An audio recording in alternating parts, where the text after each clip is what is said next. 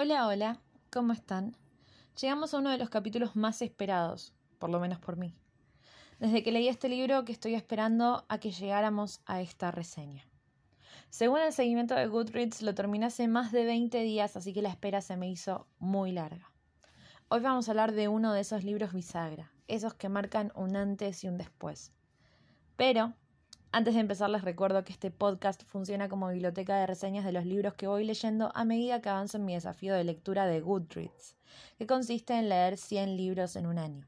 Pueden seguir el proceso en tiempo real desde mi perfil en esa plataforma como Singing My Truth. Ahora sí, vamos con la intro.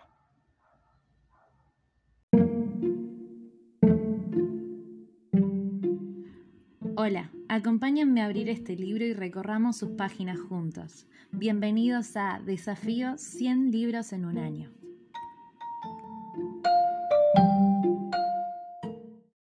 Disclaimer. En este capítulo vamos a hablar de cuestiones de género, violencia, abuso y experiencias traumáticas.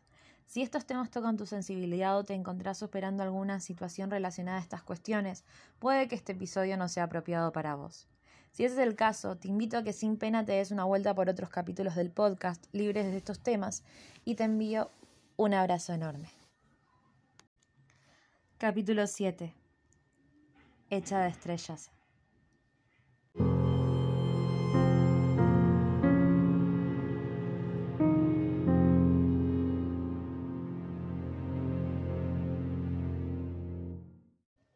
Mara y Owen son los gemelos más cercanos del mundo, así que cuando él es acusado de violación, ella no sabe qué pensar.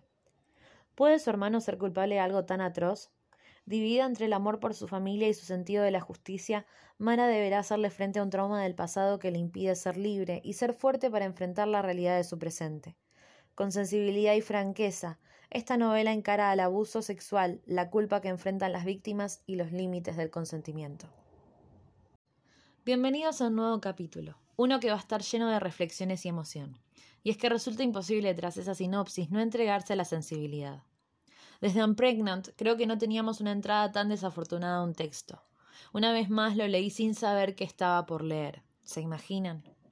Una vez más mi incapacidad de no juzgar un libro por la portada me pasó una mala pasada y a la vez me dio un regalo enorme. Con mi novio fuimos a ver una obra de teatro y mientras esperaba que él llegara recorrí algunas de las famosas librerías de la Avenida Corrientes acá en Buenos Aires. Y ahí me crucé con este libro, y tanto su título como su portada me compraron al instante. Históricamente tengo una fijación con las estrellas y no quiero mentirles, pero creo que este libro tiene una de las portadas más bonitas de la vida. Paréntesis, aplausos para las ediciones de BR, son pequeñas obras de arte.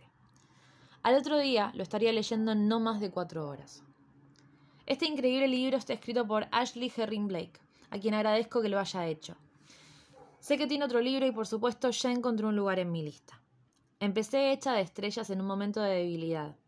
De saber su trama, aseguro que no lo habría leído, por lo menos no en ese momento. Estaba medio triste y en mi cabeza estaba segura de que estaba frente a algún middle grade de primer amor. Y lo equivocada que estaba Dafita. Al empezar a leerlo pronto supe que algo no estaba bien y es que la dedicatoria es algo evidente, pero la intriga ya se había instalado y una vez arrancado no podía detenerme. El libro empieza rápido, eso me gusta. Ya lo he comentado, pero no me gustan los libros que demoran su inicio. Creo que ese detalle le bajó el puntaje al primer libro de este desafío, que no arranca como hasta la página 70. El personaje principal es moderno, es convincente y crudamente real. Fui yo alguna vez, puede ser tu amiga, tu hermana o tu vecina. Es familiar. Como persona joven de mi generación, rápidamente me pude ver reflejada en Mara. Desde el inicio se van a presentar varios personajes y poco a poco su rol y función en la historia.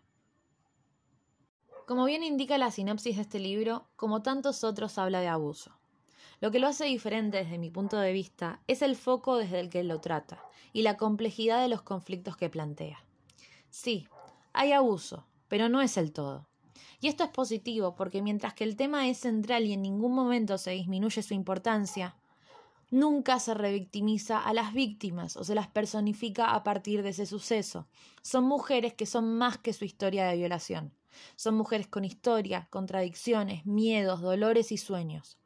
Por otro lado, hemos leído muchas historias desde el punto de vista de las personas abusadas, y es probable que incluso existan libros desde la perspectiva del abusador. Pero, ¿cuántas veces leímos desde la perspectiva de alguien que amaba al acusado? Mara es una adolescente de hoy, está deconstruida, es feminista, tiene opiniones formadas sobre los temas que le interpelan como ciudadana femenina del mundo, y tiene una madre que fomentó estos comportamientos en su hija. La relación con su gemelo se empieza a construir desde la segunda página del libro, y hay algo hipnótico en la forma de relacionarse que tienen. En la facultad siempre hablamos de la intención del autor y cómo no podemos saber con seguridad cuál es, pero déjenme apostar que Ashley usó sus recursos para que en pocas páginas nos enamoremos de estos gemelos, que los veamos como un reflejo el uno del otro. La adoración de Mara por Owen es real y hasta el comienzo de la historia es justificada. Cuando la acusación llega, vemos a la protagonista romperse. Sus principios le dicen que tiene que creer en la víctima, pero toda su vida le dice que tiene que creer en su hermano. Es una situación imposible. El foco no va a ser el abuso, la víctima u Owen. Va a ser lo que Mara haga a partir de esa situación y el viaje emocional que va a tener. De más está decir que el crecimiento de este personaje es exponencial. ¿En quién creer?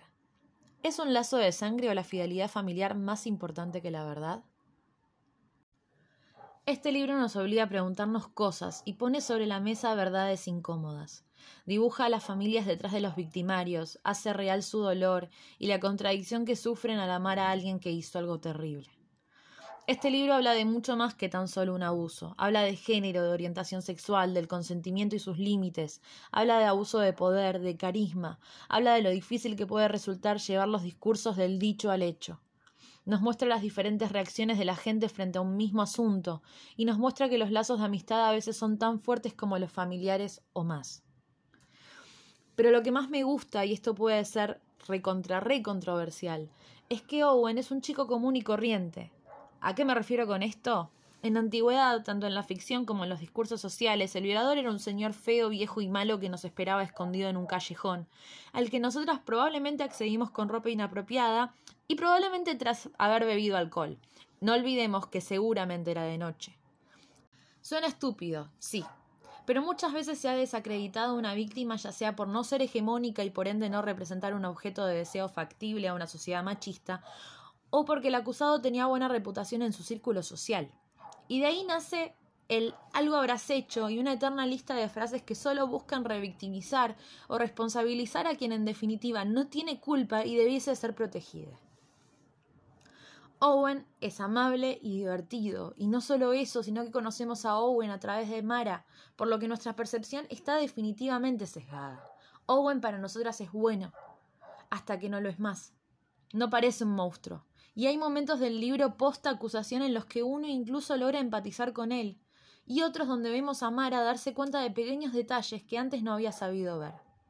Uno se podría hasta preguntar cómo es que este chico con esa madre y esa hermana hace lo que hace, y es ahí donde se ve el peligro que los discursos sociales tienen, cómo pueden ser más fuertes incluso que lo que se escucha en casa.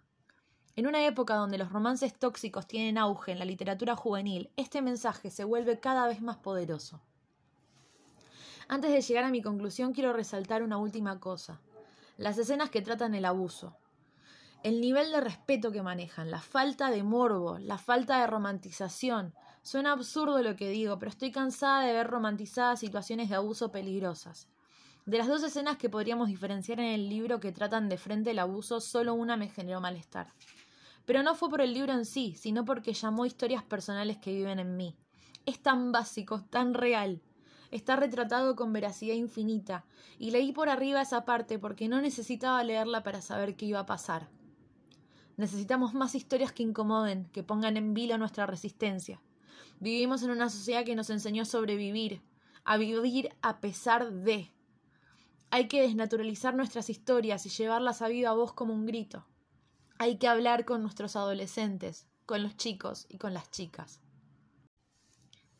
5 de 5 estrellas en la escala de DAFU. Estamos ante la máxima puntuación de momento a un libro desde que empezamos este desafío. Como puse en mi review de Goodreads, un libro que necesita ser leído, pero aún más importante, hay una sociedad completa que necesita leer este libro. Es un libro que le daría a leer a mi hermano adolescente definitivamente. Creo que retrata muy fielmente lo que se siente adolecer cuando perteneces a la población femenina.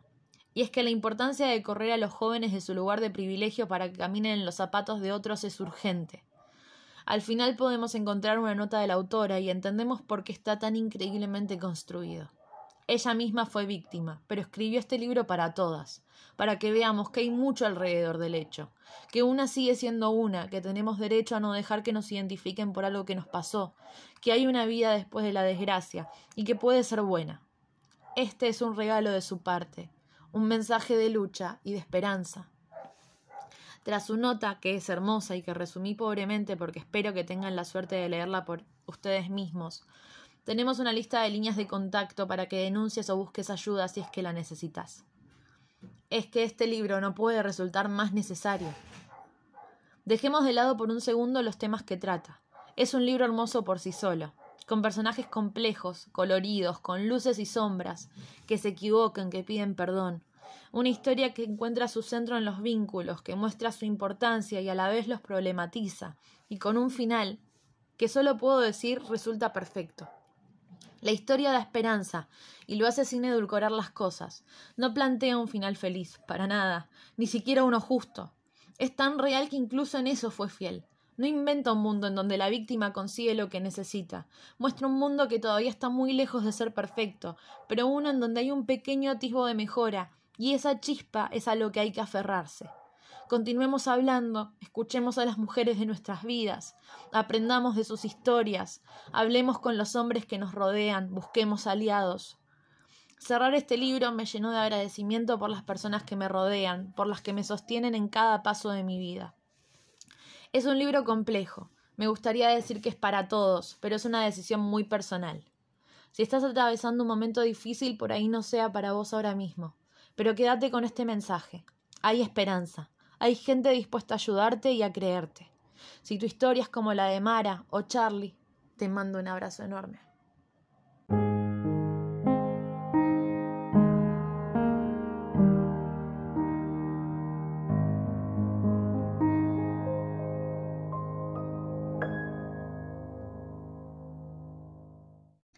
Uf, este libro, por favor.